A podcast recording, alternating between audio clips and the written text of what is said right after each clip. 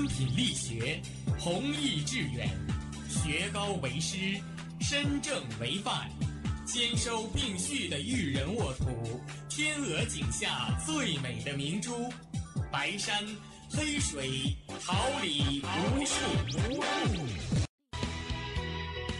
您正在收听的是哈尔滨师范大学广播电台，用声音技术生活，让声音雕刻未来。用声音技术生活，让声音雕刻未来。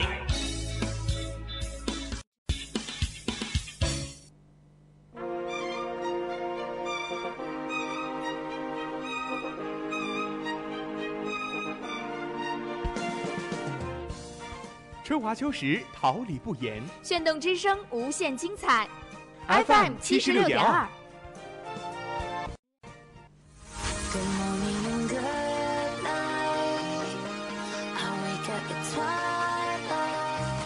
让电波在空中回响，让声音重塑梦想。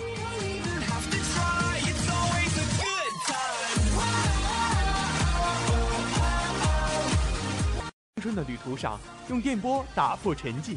在年少的岁月里，让声音尘封迷茫。我的快乐源泉，我的青春宣言。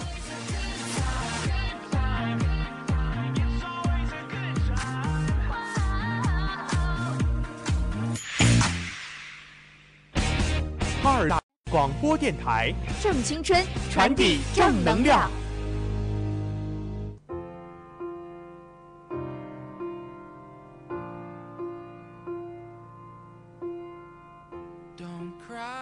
赛场直击，聚焦最新体坛快讯，风云博弈，网罗最热竞技话题，争分夺秒的赛事。听我讲述运动背后的精彩。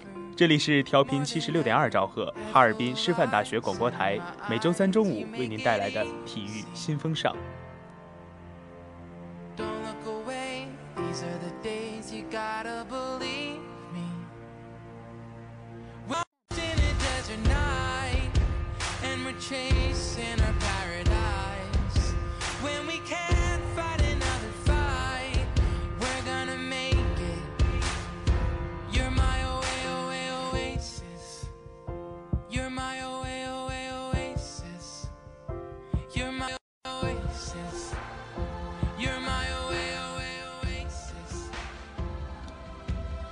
听众朋友们，大家中午好，今天是二零一七年十一月二十九号，星期三，农历十月十二，欢迎大家的准时相约，我是播音孙斌，感谢大家的准时守候。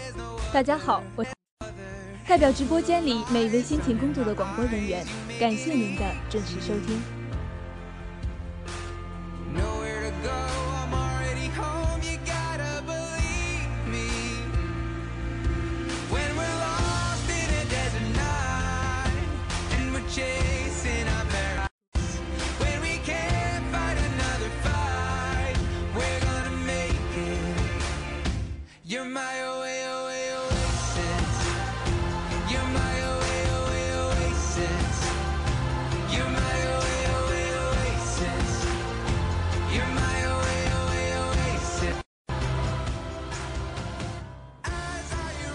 触碰体坛大事小情，弘扬运动至善之美，一切尽在赛事最前沿。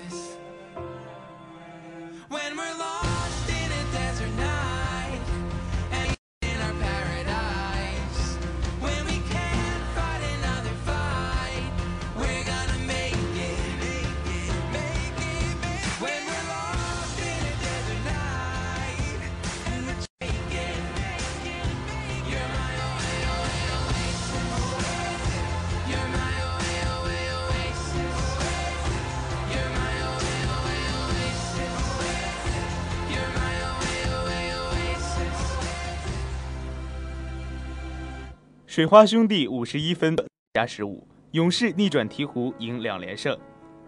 北京时间十一月二十六号，NBA 常规赛继续进行，鹈鹕九十五比一百一十输给勇士，勇士迎来两连胜，而鹈鹕结束三连胜。这场比赛，杜兰特继续缺阵，卡斯比出任球队首发前锋，德雷德。鹈鹕首发阵容：霍勒迪、安东尼·戴维斯、摩尔、考辛斯、朗多；勇士首发阵容：库里、汤普森、帕楚利亚、卡斯比、德雷蒙德、格林。比赛中，鹈鹕队的霍勒迪二十投八中，得到二十四分六助攻；安东尼·戴维斯得到了三十分，摩尔十六分；考辛斯十一投五中，得到了十五分七篮板；朗多九投零中，得到了三篮板六助攻。勇士这边，克莱汤普森得到了二十四分四篮板，卡斯比八投四中，得到七分；库里二十五投九中，三分十三投三中，得到了二十七分四篮板六。勇士联盟著名的三分大队，本季赛场均可以命中十二点六记三分球，但今天的比赛，鹈鹕队的外线手感要更好。比赛开始后，霍勒迪先是三分命中，后接朗多传球篮下得分，鹈鹕五比零开局。之后，卡斯比、汤普森虽然将比分，但霍勒迪手感发烫，鹈鹕十四比九领先。尽管本节中段，考辛斯因为两次犯规被换下场，但鹈鹕队的表现并没有受到影响。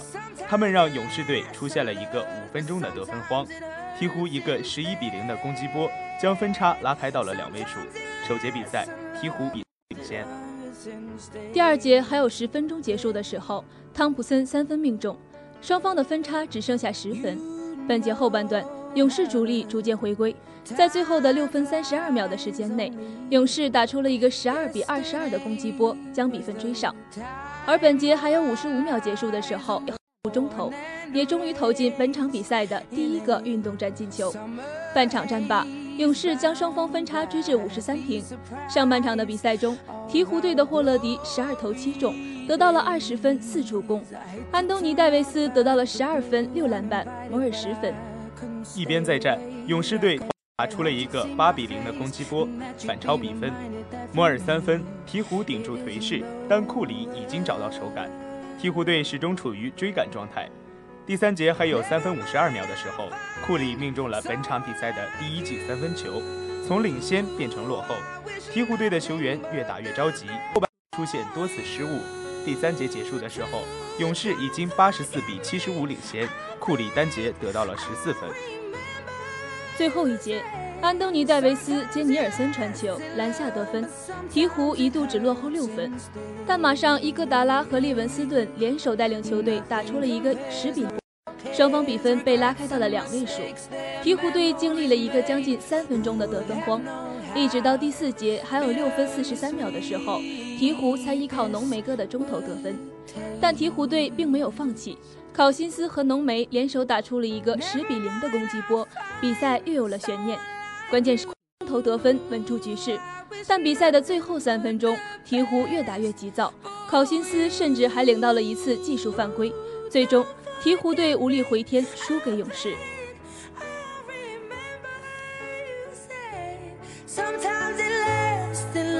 Sometimes it hurts in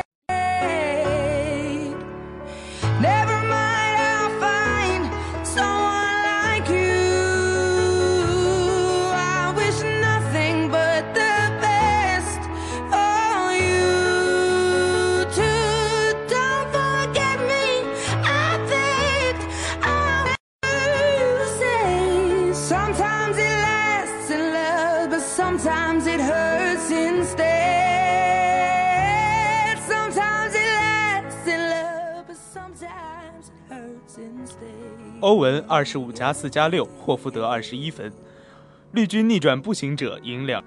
北京时间十一月二十六号，NBA 常规赛继续进行，波士顿凯尔特人客场对阵印第安纳步行者。绿衫军上半场表现并不好，一度落后十三分，但是在欧文和霍福德的带领之下，在下半场连续掀起进攻高潮，扭转局面。最终，绿衫军一百零八比九十八取得两连胜，步行者的五连胜势头就此被终止。开场之后，特纳和史蒂芬森分别开火，四比零的开局，步行者先声夺人。尽管霍福德在接下来连续得分，但是史蒂芬森和克里森分别三分命中之后，步行者领先七分。欧文和霍绿衫军开始展开追击，步行者也是予以回敬，两队陷入到对攻大战当中，杀得不可开交。小特纳和史蒂芬森分别进球，步行者重新领先七分。尽管斯马特和贝尼斯的进球继续咬住比分，但是萨博尼斯表现极为出色，连投带罚得。者在首节以三十二比二十七领先凯尔特人。萨博尼斯在第二节的表现依然狂暴，连续进球，而步行者的两名羊也都有进账。步行者打出九比二的攻击波，迅速领先十三分。回过神来的凯尔特人在欧文的带领之下，慢慢将分差缩小到个位数。金色球员表现相当出色，波格丹诺维奇和萨博尼斯继续进账，差距再次扩大到十二分。关键时刻，塔图姆和欧文连续抢攻得分。虽然步行者这边也有进球，但是凯尔特人总算在上半场结束之前把比分追到四十五比五十四，将差距缩。两队在末节再次陷入到火拼大战当中，你来我往，打得相当激烈。但是凯尔特人始终维持着十一分的优势。萨博尼斯造成犯规之后两罚全中，只是罗泽尔立即为绿衫军三分命中，再次拉开分差。步行者在第四节基本上就是最为稳定，在他连投带罚又拿四分之后，步行者重新将差距缩小到个位数。然而斯马特和罗泽尔各自进球，绿衫军再次把步行者反扑的势头给打压下去。此后小特纳开始发挥，却还是没能抵挡住凯尔特人的进攻势头，最终凯尔特人以一比八击败步行者。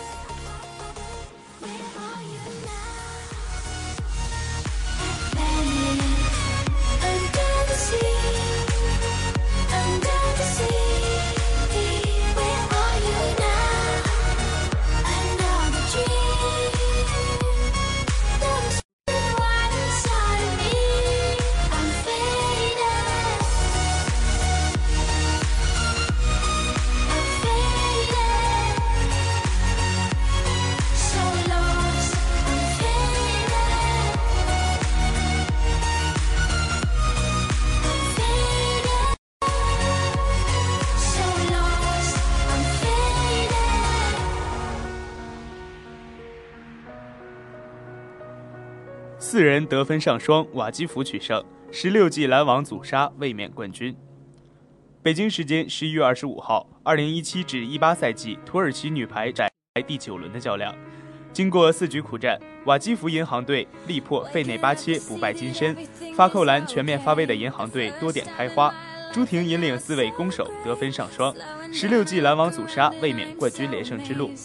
此役，瓦基弗银行队派出了惯用的联赛最强阵容。以朱婷及斯洛特耶斯三名外援首发应战。首局比赛，双方紧咬比分至七平。之后，瓦基弗银行队的强发球给费内巴切的一传球造成了杀伤。当一传质量不高时，费内巴切的强攻威力不够，且拦防乏力，先丢一局。第二局比赛，费内巴切将娜塔莉亚和拉伊莫娃同时放在场上，一传漏洞更大。瓦基弗将发球带动防拦发挥到了极致。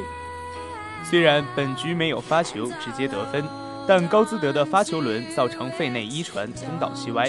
此时正好是朱婷和拉希奇在前排的强拦网轮，两手送给对手一个十二比一的悬殊比分。尽管费内巴切之后增加发球质量，试图限制朱婷，导致此局七次接发没有一次到位，但古德蒂及时用罗宾逊替换朱婷后排，收效显著。银行队在此局拦网贡献了七分。大比分零比二，巴切背水一战。艾达在开局阶段接连制造发球得分，双方在此局上演了精彩对抗。关键球，娜塔莉亚表现抢眼，帮助费内巴切扳回一局。此役，瓦基弗银行队在各项技术环节均领先对手，发球直接得分以八比七领先，百分之四十五，完全到位率百分之三十四，比费内巴切略好。扣球环节，银行队得到五十一分，失误被拦仅有九次，成功率达到百分之四十四；而费内巴切扣球得到四十四分，失误被拦却高达二十九次，全队效率仅有百分之十二不到。服银行队的制胜法宝，十六比三遥遥领先。全场比赛，纳兹在给三位边攻的分配球数量相对平均，斯洛特耶斯三十七扣十四中，成功率百分之三十八；朱婷三十三扣十七中，成功率百分之五十二；高兹德二十五投九中，成功率也有百。朱婷在承担了全队最多的一传任务，二十三次一传，到位率百分之三十五。此役他十七扣两篮一发，贡献全场最高的二十分。斯洛特耶斯和高兹德分别贡献十九分和十二分。拉希奇在篮网端做出巨大贡献，单人贡献七记篮，七扣两发，贡献十六分。相比较而言，费内巴切的球星们则有些黯淡失色。全队仅娜塔莉亚一人得分上双，她三十五扣十四中，六次失误被拦，成功率达到百分之四十。此外还有两次拦网入账，贡献十六分。阿塞拜娃此役替补出场，状态不佳，十三扣仅四中，失误被拦却高达五次，打出了负效率。至此，本赛季土超再无球队保持不败战绩。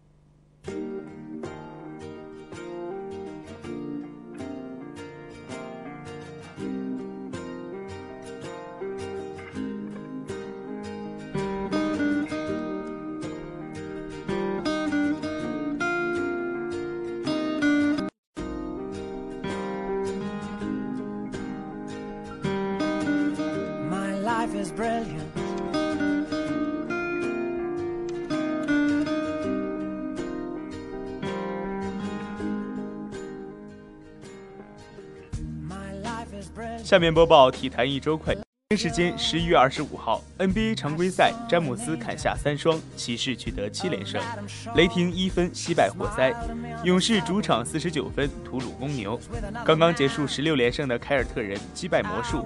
十一月二十六号，NBA 常规赛继续展开争夺，凯尔特人和火箭击败各自队，东西榜首。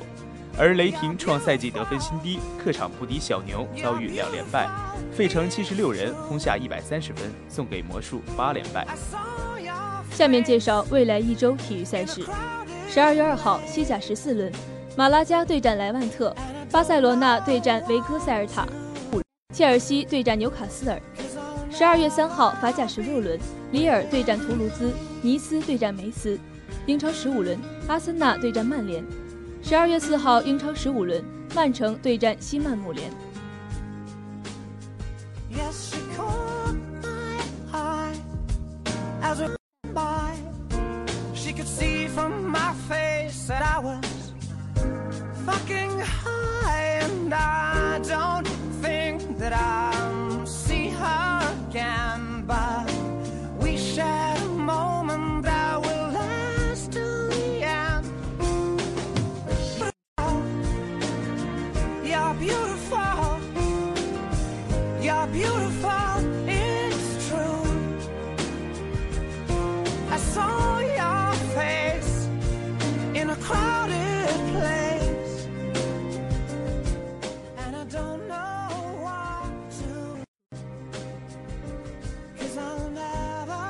一种竞技，一个故事，一场比赛，一段传奇，挑战运动极限，追逐赢得喝彩。一切尽在体育百事通。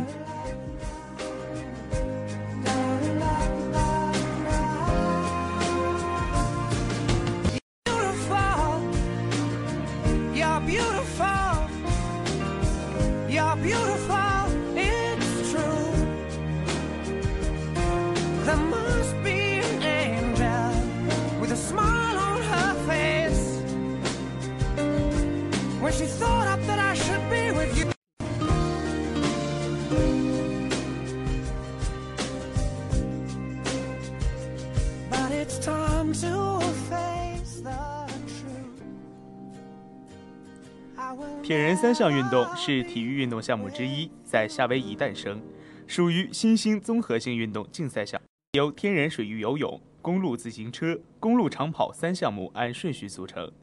运动员需要一鼓作气赛完全程。铁人三项比赛是技巧和耐力的严峻考验，在两千年的悉尼奥运会上成为奥运会项目。当时铁人三项比赛由1.5公里游泳、40公里自行车、跑一起组成，在2006年成为亚运会项目。铁人三项运动在夏威夷诞生后，最初仅在夏威夷的加利福加利福尼亚流行，后逐渐在澳大利亚等国家广泛开展。一九七四年二月，一群体育官员聚集在一个酒吧里争论，哪一种运动项目最能考验人的意志和体能？他们各抒己见，争论不休。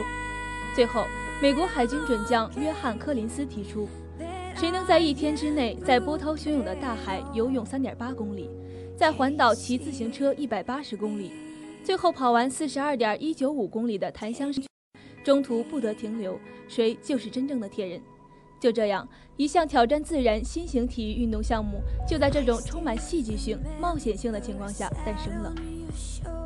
游泳是三项赛的第一项，运动员可以用他们喜欢的任何姿势游泳，但实际上，所有的运动员都选择游泳赛段必须戴泳帽。但是如果运动员在赛程中无意丢失了泳帽，不受处罚。允许使用泳镜和鼻夹，但是用来帮助游泳的器材是不允许的。比如脚蹼、手套、短桨或者浮漂等都禁止使用。水温在二十度以上可以不穿防水衣，四度以下就必须穿防水衣。如果水温在这两者之间，由裁判来决定运动员是否需要穿防水衣。这个决定由裁判做出，而裁判一般是倾向于较弱的运动员。在自行车赛段中，运动员必须佩戴头盔，还要穿骑行服。可以认为。自行车赛段使用的器材，除了自行车与其他竞赛不同以外，大部分器材可直接参考。自行车一定要按照规定规格制作，除非运动员的身材太高或者太矮可以例外。铁人三项用自行车为最大减少选手风阻，将座位角度增加，重心前移，同时至少要在赛前二十四小时检查车辆，以便留出时间让运动员按照规则要求做出必要的修正。运动员必须在指定的自行车架上取出和放回他们的自行车和头盔。比赛期间，运动员不能相互阻挡或妨碍，更不能恶性竞争，做出危险动作。运动员在游泳比赛中犯规，就要被罚在游泳赛结束后停留三十秒再继续比赛。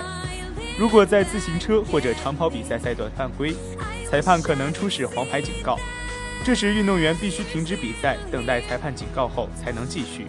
如果严重犯规或者多次犯规，运动员就会赛场，两张黄牌累积就会得到一张红牌，红牌自动罚下。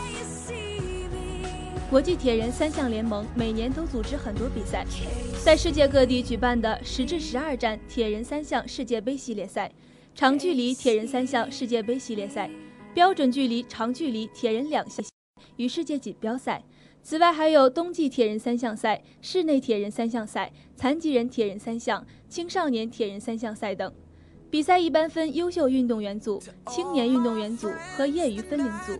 参加比赛的运动员年龄最小的仅九岁，最大达九十一岁。比赛的规模，参加比赛的人数也越来越多。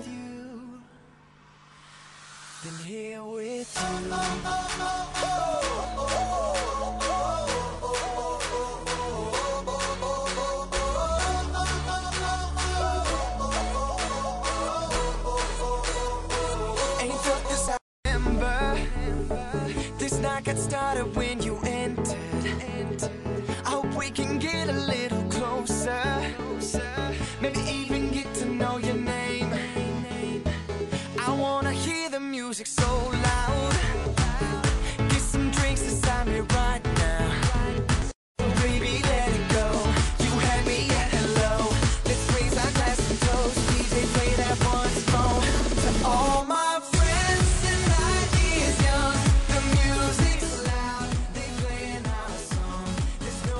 聚焦榜样力量，找寻冠军魅力。驻足体育，追忆往一代，风云人物志。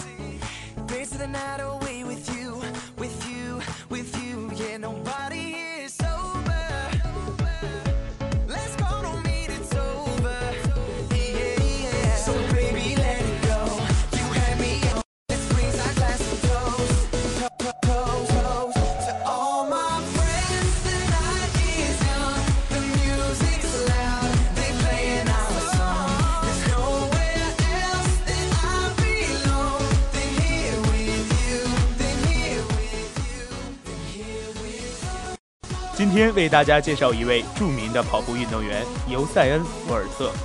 一九八六年八月二十一号生于牙买加特里洛尼，跑步运动员，百米最快的前三成绩创造者。博尔特在纽约锐步田径大奖赛上以九点七二秒的成绩创造了属于他的第一个世界。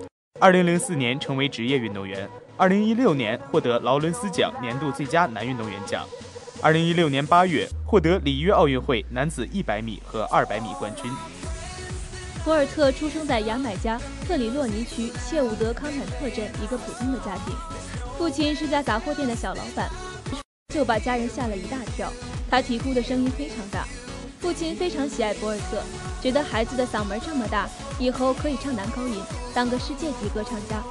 博尔特小时候非常顽皮，有一次他往父亲最心爱的帽子里填充上棉花当足球踢着玩，父亲知道后想教训一下鬼。但令父亲郁闷不已的是，自己根本追不到他。少年时候的博尔特已经是身高臂长，出色的身体条件让他在体育老师的眼中脱颖而出。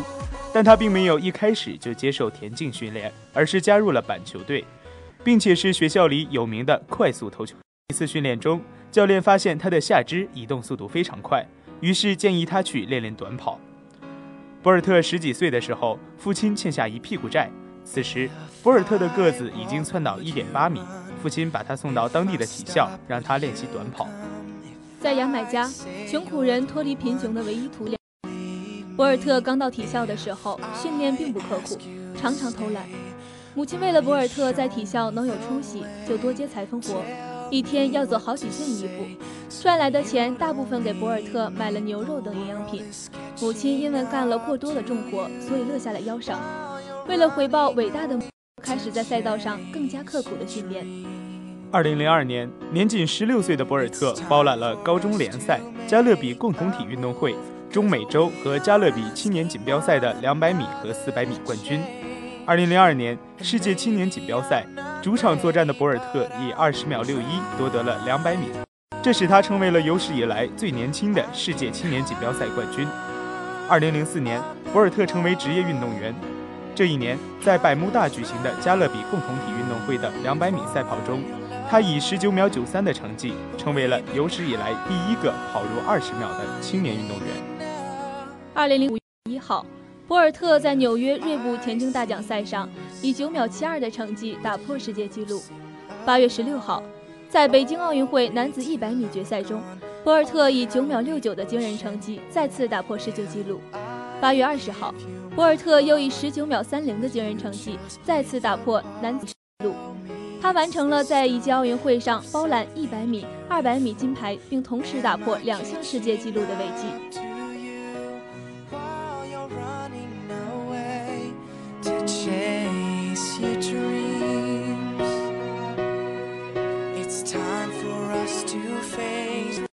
So. a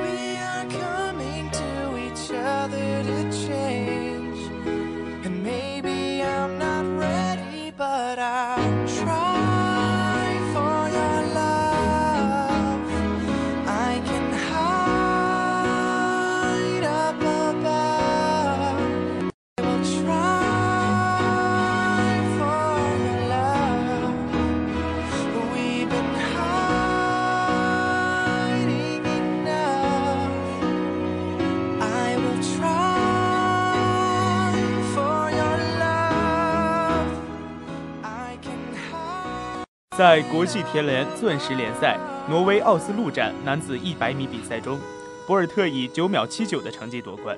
八月六号，在伦敦奥运会男子一百米比赛中，博尔特以九秒六三的成绩夺得冠军，刷新了他自己创造的九秒六九的奥运会纪录。博尔特在一百米的比赛成为了刘易斯后第二个在男子百米中卫冕的人。在随后的两百米决赛中，博尔特再次表现优异，以十九秒三二的成绩卫冕成功。博尔特在男子一百米和两百米的比赛中成功卫冕，使其成为奥运会卫冕史上第一人。二零一七号，国际田联世界挑战赛之捷克俄斯特拉发站的比赛全部结束。博尔特在二零一七年他第二场百米正赛里，以十秒零六的普通成绩获得冠军。二零一七年八月四号，博尔特在世界田径锦标赛男子百米第一轮比赛中跑出了十秒零七的成绩，得足第一。二零一七年八月十三号凌晨，二零一七年世界田径锦标赛男乘男子四乘一百米决赛，博尔特在跑第四棒时突然受伤倒地，以这种方式结束了自己的职业生涯。二零一七年八月十四号，博尔特退役。飞人博尔特不仅是一名运动员，也是一个极富有爱心的体育星。在二零零八年的四川地震中，博尔特通过中国红十字基金会向四川地震灾区儿童捐赠五万美元，同时还邀请六个孩子四年去牙买加旅行。十一月，博尔特在非洲进行了为期四天的行，此行的主要目的就是参加慈善活动，以促进对当地生态系统和环境的保护。此行，博尔特还收养了一只小印度豹，并为其捐款一万三千七百美元。能生活在这个年代，见证牙买加田径飞人博尔特的传奇是难得的。博尔特以非常卓越的表现，再次证明了自己的超凡脱俗。这样的经典时刻将被载入世锦赛最辉煌的荣誉殿堂。他的每一次出场，他的每一次奔跑，他的每一次庆祝，都把伦敦碗变成了他一个人的舞台。他不光是这个时代最好的田径选手，也是伟大的田径选手，没有之一。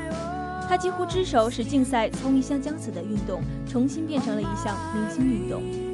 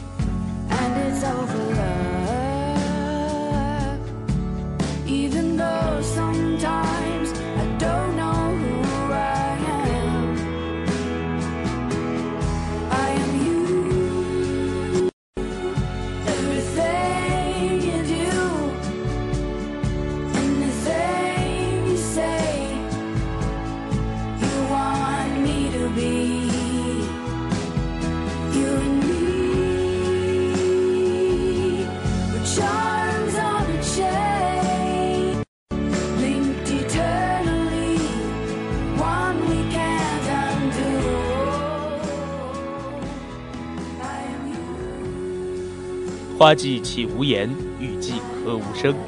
静聆绿芽心，舒展花蕾情。奏青春之曲，听青年之声，燃热血之火。青年的心声，我们一起聆听；时代的心声，你我共同发现。青年至上，正能量，我们在发声，让我们共同走进今天的青年之声。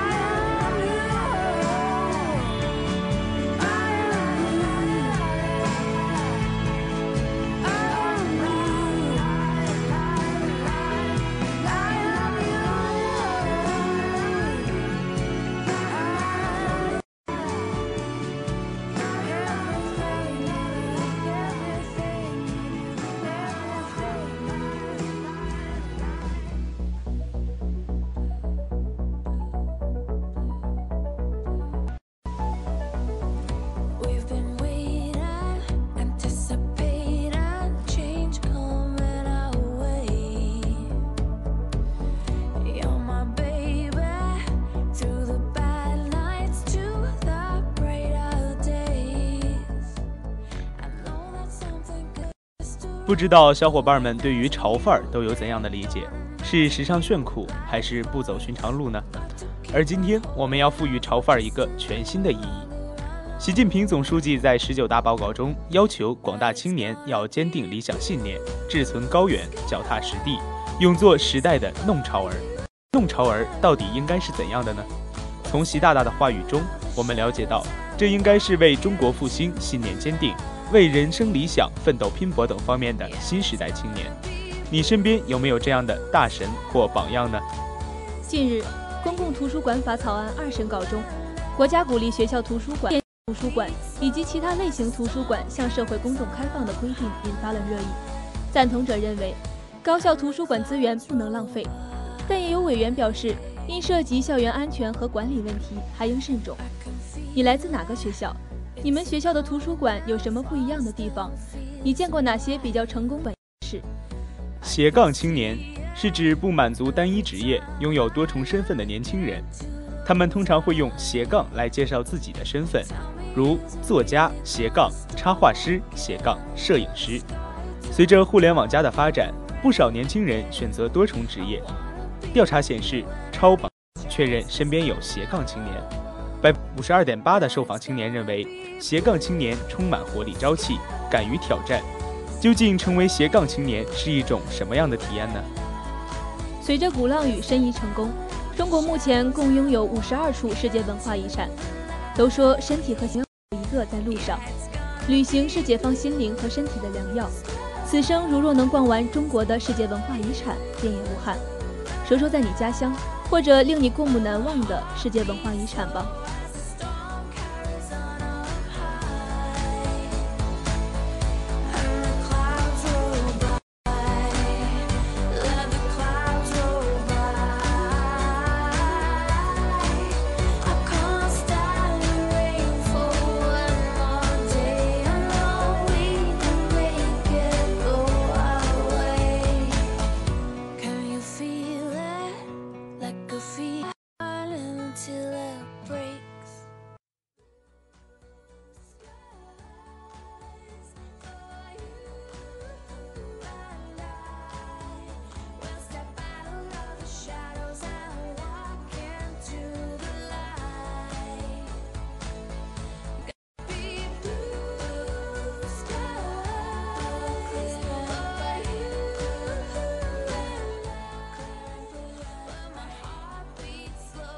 关注最及时的赛事报道，品味最浓郁的体育风韵，体育新风尚，直击赛场风云的直通车。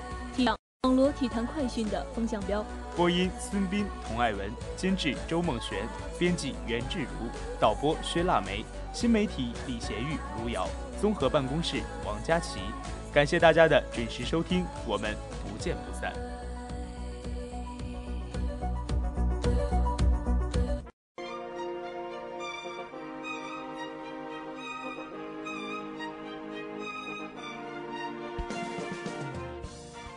华秋实，桃李不言。炫动之声，无限精彩。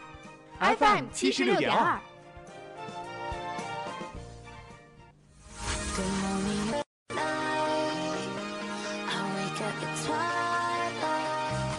让电波在空中回响，让声音重塑梦想。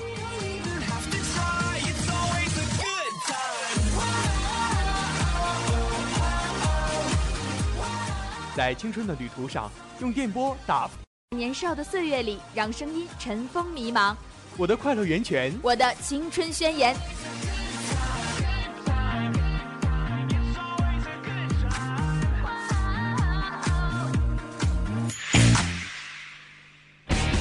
哈尔滨师范大学广播电台，正青春，正能量